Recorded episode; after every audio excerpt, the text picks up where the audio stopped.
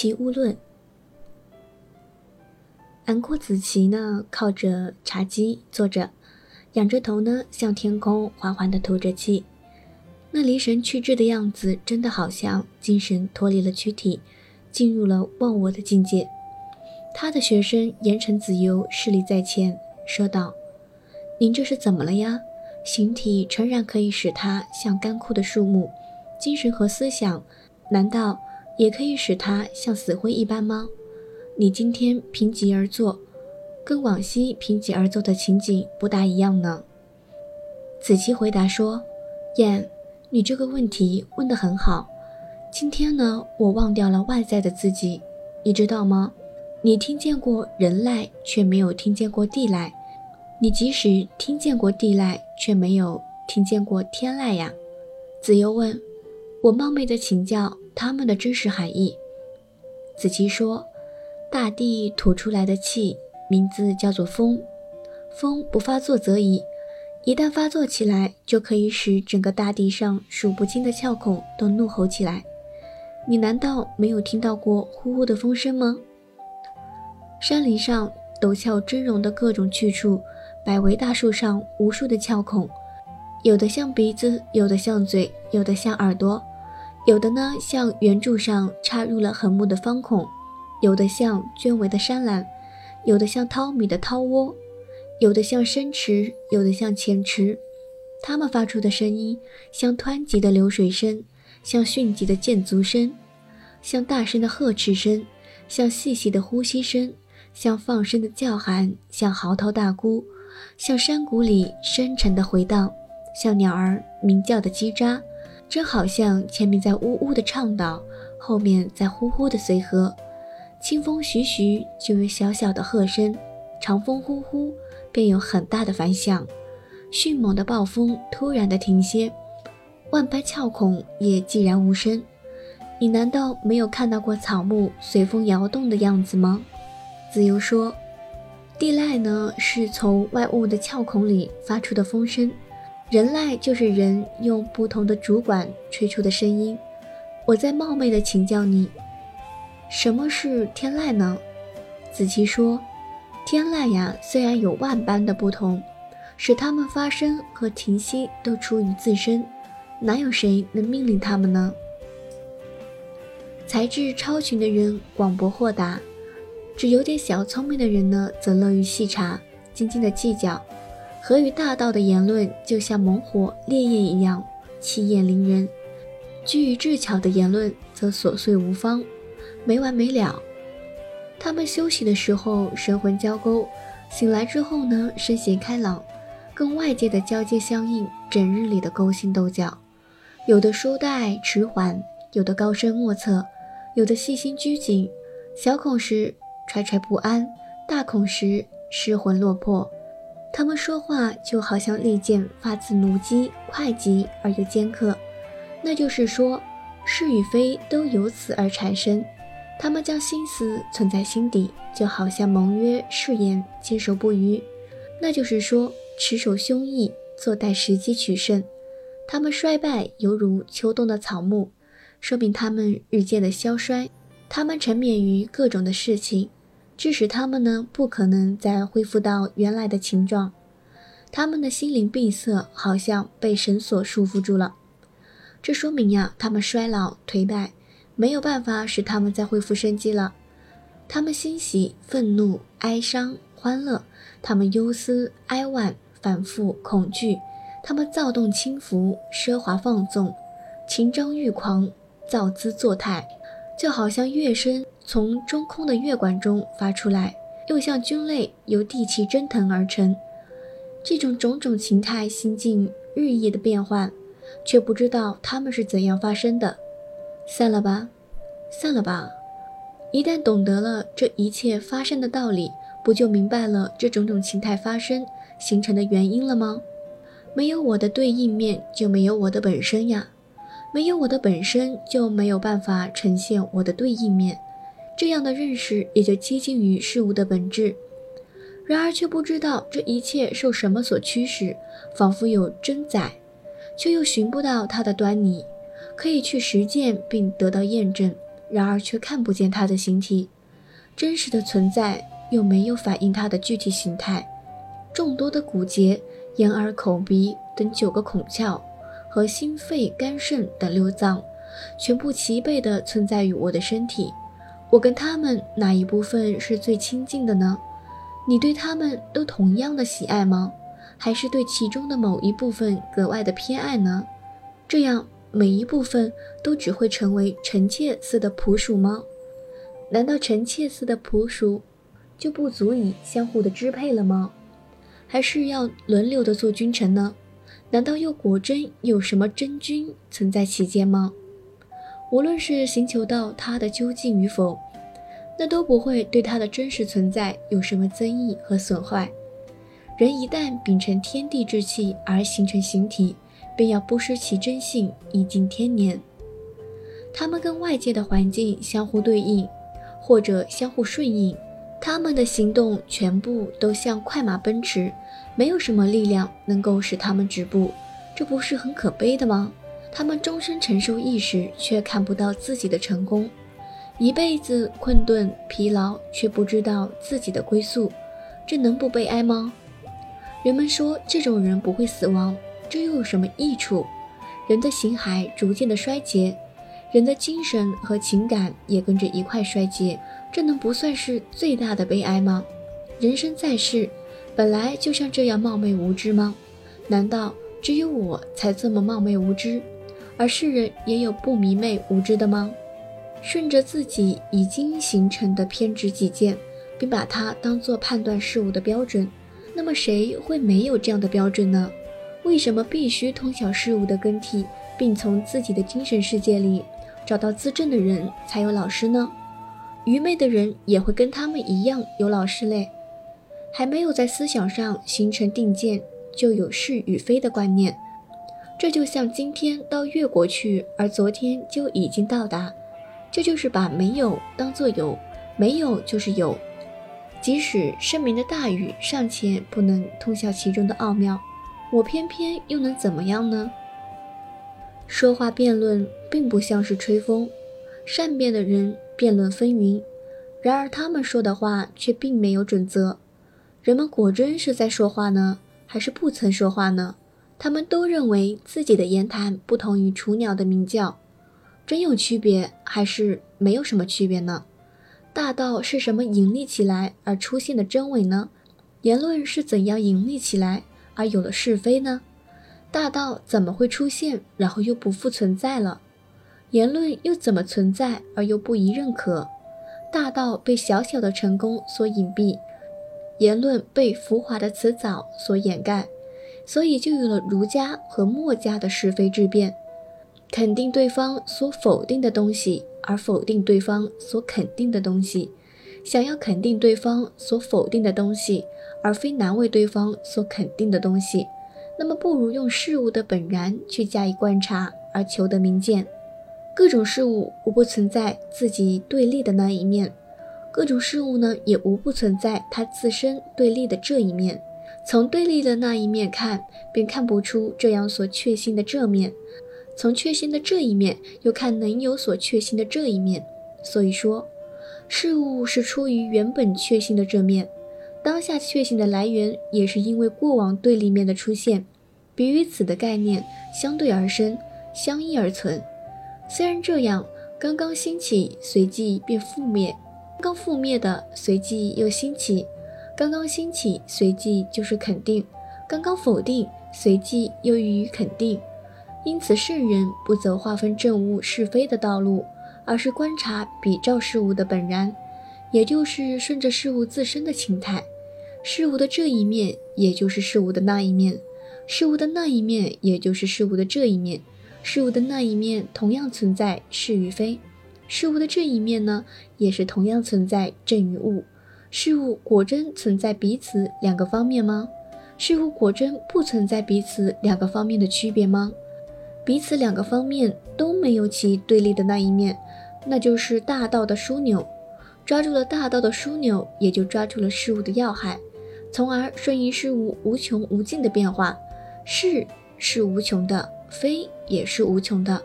所以说，不如用事物的本然来加以观察和认识。用组成事物的要素来说明要素不是事物的本身，不如用非事物的要素来说明事物的要素并非事物本身。用白马来说明白马不是马，不如用飞马来说明白马不是马。整个自然界不论存在多少要素，但是作为要素而言却是一样的。各种事物不论存在于多少具体的物象，但作为具体物象而言也是一样的。能认可吗？一定有可以加以肯定的东西才可以认可，不认可可以吗？一定也有不可以加以肯定的东西，方才不能认可。道路是行走而成的，事物是人们的称谓而成就的，怎么才算正确呢？正确在于其本身就是正确的，怎样才算是不正确呢？不正确在于其本身就是不正确的。怎样才能认可呢？能认可在于其自身就是能认可的。怎样才能不能认可呢？不能认可在于其本身就是不能认可的。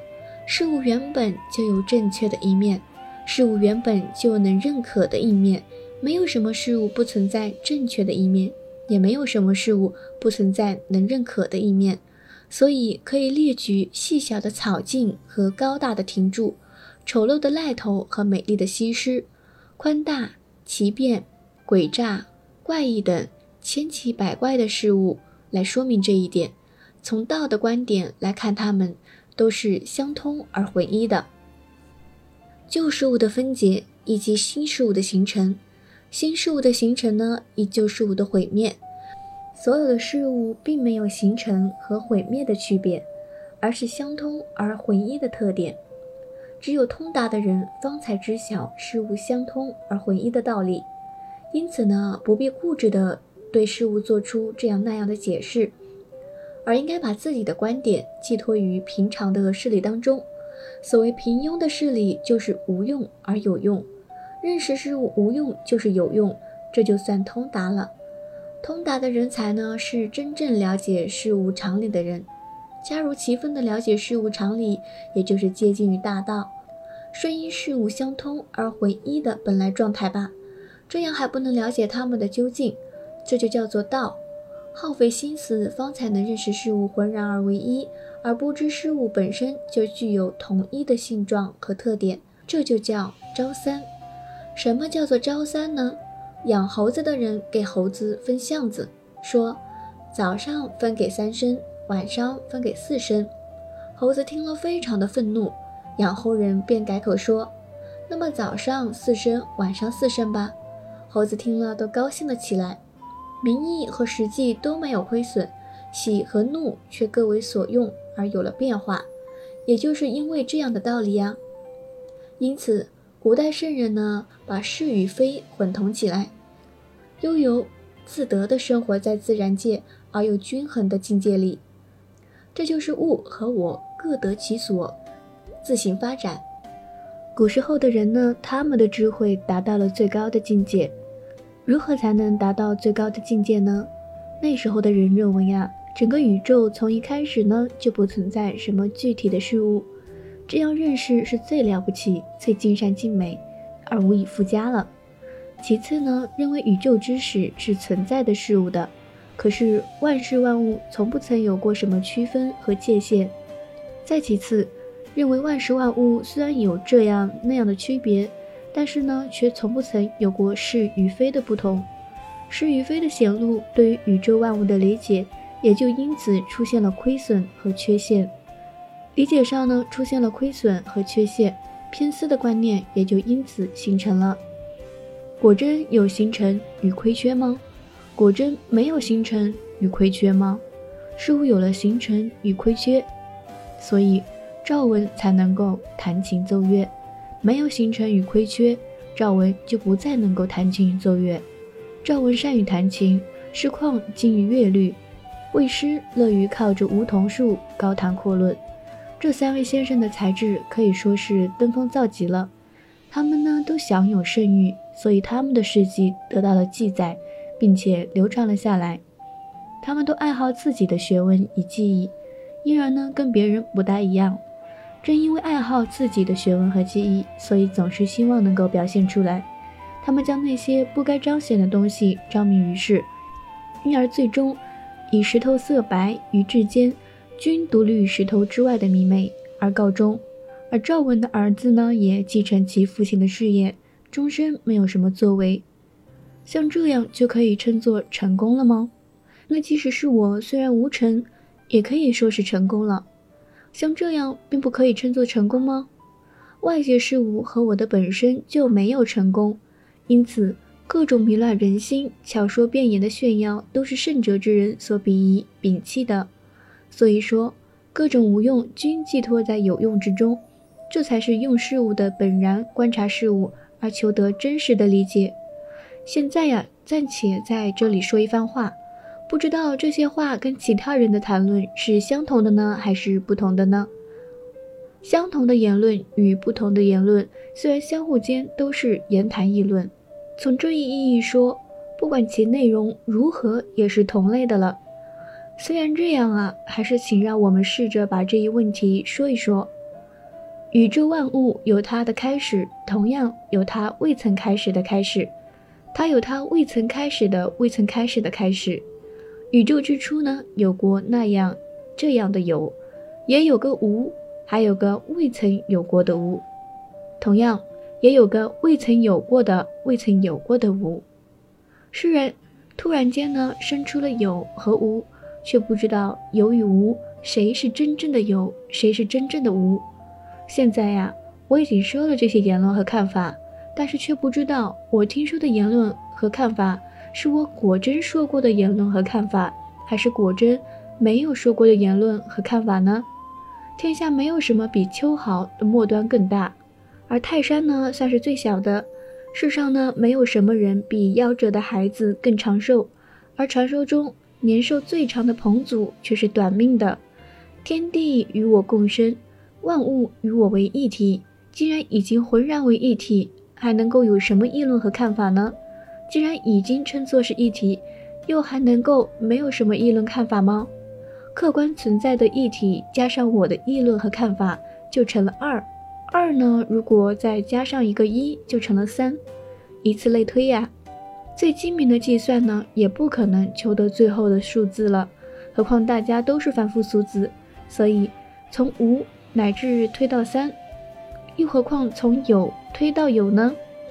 没有必要这样再继续的推演下去了，还是顺应事物的本然吧。所谓真理，从来不曾有过界限；言论呢，也不曾有过定论，只是因为各自认为只有自己的观点和看法才是正确的，这才有了这样那样的界限和区别。请让我谈谈那些界限和区别。有左啊，有右，有序列，有等别，有分解，有辩驳，有竞比，有相争，这就是所谓的八类。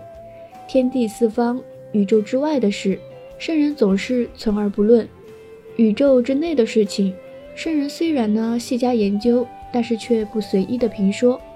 至于古代历史上善于治理社会的前代君王们的记载，圣人虽然有所评说，却不争论。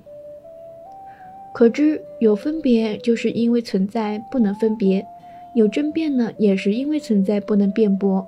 有人会说，这是为什么呢？圣人把事物囊括于胸，容藏于己，而一般人呢，则争辩不休，夸耀于外。所以说，大凡争辩，总是因为有自己所看不见的那一面。至高无上的真理是不必称扬的，最了不起的辩说是不必言说的。最具仁爱的人是不必向人表示仁爱的，最廉洁方正的人呢是不必表示谦让的，最勇敢的人是从来不伤害他人的。真理完全表露于外，那就不算是真理了。陈言四辩总是有表达不到的地方。仁爱之心经常的流露，反而就成了不仁爱；廉洁到清白的极点，反而不太真实了。勇敢到随处伤人，也就不能成为真正的勇敢。这五种情况就好像着意求圆却几近成方的一样，因此呢，懂得停止于自己所不知晓的境遇，那就是绝顶的明智。谁能真正通晓不用言语的辩驳、不用称说的道理？假如有谁能够知道那就是所说的自然深沉的福库。无论注入多少东西，它都不会满意；无论取出多少东西，它也不会枯竭，而且也不知道这些东西出自哪里。那这就叫做潜藏不露的光亮。从前，尧呢曾经向舜问道：“我想征伐宗、快、胥、敖三个小国，每当上朝理事，总是心绪不宁，是什么原因呢？”舜就回答说：“那三个小国的国君就像生存于蓬蒿艾草之中，你总是耿耿于怀，心神不宁。为什么呢？过去十个太阳一块儿升起。”万物都在阳光的普照之下，何况你崇高的德行又远远的超过太阳的光亮了。聂缺问王尼：“你知道各种事物相互间总是有共同的地方吗？”王尼说：“我怎么知道呢？”聂缺又问：“你知道你所不知道的东西吗？”王尼回答说：“我怎么知道呢？”聂缺接着又问：“那么各种事物便无法知道了吗？”王尼回答：“我怎么知道呢？虽然这样，我还是试着来回答你的问题吧。你怎么知道我所说的知道不是不知道呢？你又怎么知道我所说的不知道不是知道呢？我还是先问一问你吧。人们呢，睡在潮湿的地方就会有腰部患病，甚至半身不遂。泥鳅也会这样吗？人们住在高高的树木上会心惊胆跳，惶恐不安。”猿猴也会这样吗？人、泥鳅、猿猴三者究竟谁是最懂得居住标准的呢？人以畜生的肉为食物，麋鹿是草芥，蜈蚣吃小蛇，猫头鹰和乌鸦则爱吃老鼠。人、麋鹿、蜈蚣、猫头鹰和乌鸦这四类动物，谁才是懂得真正的美味的呢？猿猴把偏居当作配偶，麋喜欢和鹿交配。泥鳅呢，则与鱼交尾；毛强与丽姬是人们称道的美人。可是鱼儿见了它们，深深地潜入了水底；鸟儿见了它们，高高的飞向了天空；麋鹿见了它们，撒开四蹄，飞快地逃离。人、鱼、鸟和麋鹿四者，究竟谁才是懂得天下真正美色的呢？以我来看，人与义的端序，是与非的途径，都纷杂错乱，我怎么能知晓它们之间的区别？聂缺说：“你不了解利与害，道德修养高尚的智人难道也不知晓利与害吗？”王尼说：“进入物我两忘的境界的智人实在是神妙独特呀！林泽焚烧不能使他们感到热，黄河汉水冰冻了也不能使他们感到冷。迅疾的雷霆劈山破岩，狂风翻江倒海不能使他们感到震惊。假如这样。”便可驾驭云气，乘其日月，在四海之外遨游。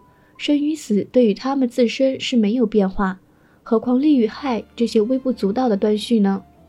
瞿雀子向常武子问道：“我从孔夫子那里听到了这样的言论：圣人呢，不从事琐碎的事物，不追逐私利，不回避灾害，不喜好贪求，不因循成规。没说什么，又好像说了些什么。”说了些什么呢？又好像什么也没有说，因此遨游于世俗之外。孔夫子认为这些都是轻率不当的言论，而我却认为是精妙之道的实践和体现。先生，你认为怎么样呢？常武子说：“这些话呀，皇帝也会疑惑不解的，而孔丘怎么能够知晓呢？而且你也谋虑的太早了吧？就好像见到鸡蛋便想立刻。”得到报晓的公鸡，见到蛋子呢，便想立即获得烤熟的斑鸠肉。我姑且给你胡乱的说一说，你也就胡乱的听一听。怎么不依傍日月，怀藏宇宙，跟万物吻合为一体，置各种混乱纷争与不顾，把卑贱与尊贵都等同起来？人们总是一心忙于去争辩是非，圣人却好像十分愚昧，无所察觉。如何古今，多少变异沉浮。自身却浑成一体，不为纷杂错意所困扰。万物全都是这样，而且因为这个缘故，相互蕴积于浑朴而又精纯的状态之中。我怎么知道贪恋活在世上不是困惑呢？我又怎么知道厌恶死亡不是年幼时流落他乡而老大还不知道回归呢？丽金她是爱帝封疆守土之人的女儿，晋国征伐丽戎的时候俘获了她，她当时哭得泪水浸透了衣襟。等到她到了晋国，进入王宫，跟晋侯睡在一起，成为受宠的夫人，吃上了美味的珍馐，也就后悔当初不该那么伤心的哭了。我又怎么知道那些死去的人不会后悔当初的求生呢？睡梦里饮酒作乐的人，天亮醒来以后可能痛哭饮泣；睡梦中痛哭饮泣的人，天亮醒来以后又可能欢快的围竹打猎。正当他在做梦的时候，他并不知道自己是在做梦。睡梦中还会有卜问所做之梦的吉凶，醒来以后方知是在做梦。人在最为清醒的时候，方才知道。他自身也是一场大梦，而愚昧的人则自以为清醒，好像什么都知晓。君尊墓碑，这种看法实在是浅薄鄙陋呀！孔丘和你都是在做梦。我说你们在做梦，其实我也在做梦啊。上面讲的这番话，它的名字呢，可以叫做奇特和怪异。万事之后，假如一朝遇上一位大圣人，悟出上述的一番话的道理。这恐怕也是偶尔遇上的吧。倘若我和你展开了辩论，你胜了我，我没有胜你，那么你果真对，我果真错了吗？我胜了你，你没有胜我，我果真对，你果真错了吗？难道我们两个人有谁一定是正确的，有谁是不正确的吗？难道我们两个人都是正确的，或者都不是正确的吗？我和你都无从知道。而世人原本也都承受着愚蒙和晦暗，我们又能让谁做出正确的裁定呢？让观点和你相同的人来判定吗？既然看法和你相同，怎么能做出公正的判断呢？让观点和我相同的人来判断吗？既然看法和我相同，怎么能做出公正的判断呢？让观点不同于你我的人来判定，既然看法不同于你我，又怎么能做出公正的评判呢？让观点和你我都相同的人来判定吗？既然看法和你我都相同，又怎么能够做出公正的判断呢？如此，那么我和你跟大家都无从知道这一点，还等待别的什么人呢？辩论中的不同言辞跟变化中的不同声音一样相互对立，就像没有相互对立一样，都不能相互做出公正的评判。用自然的分际来调和它，用无尽的变化来顺应它。还是用这样的办法来了此一生吧。什么叫做调和自然的分际呢？对的也就像是不对的，正确的呢也像是不正确的。对的，假如真的是对的，那么对的不同于不对的，这就不需去争辩。正确的，假如真的是正确的，那么正确的不同于不正确的，这也不需要去争辩。忘掉生死，忘掉是非，到达无穷无尽的境界。因此，圣人总是把自己寄托于无穷无尽的境遇之中。影子之外的微音问影子：“先前你在走，现在又停下；以往你坐着，如今又站了起来，你怎么没有自己独立的操守呢？”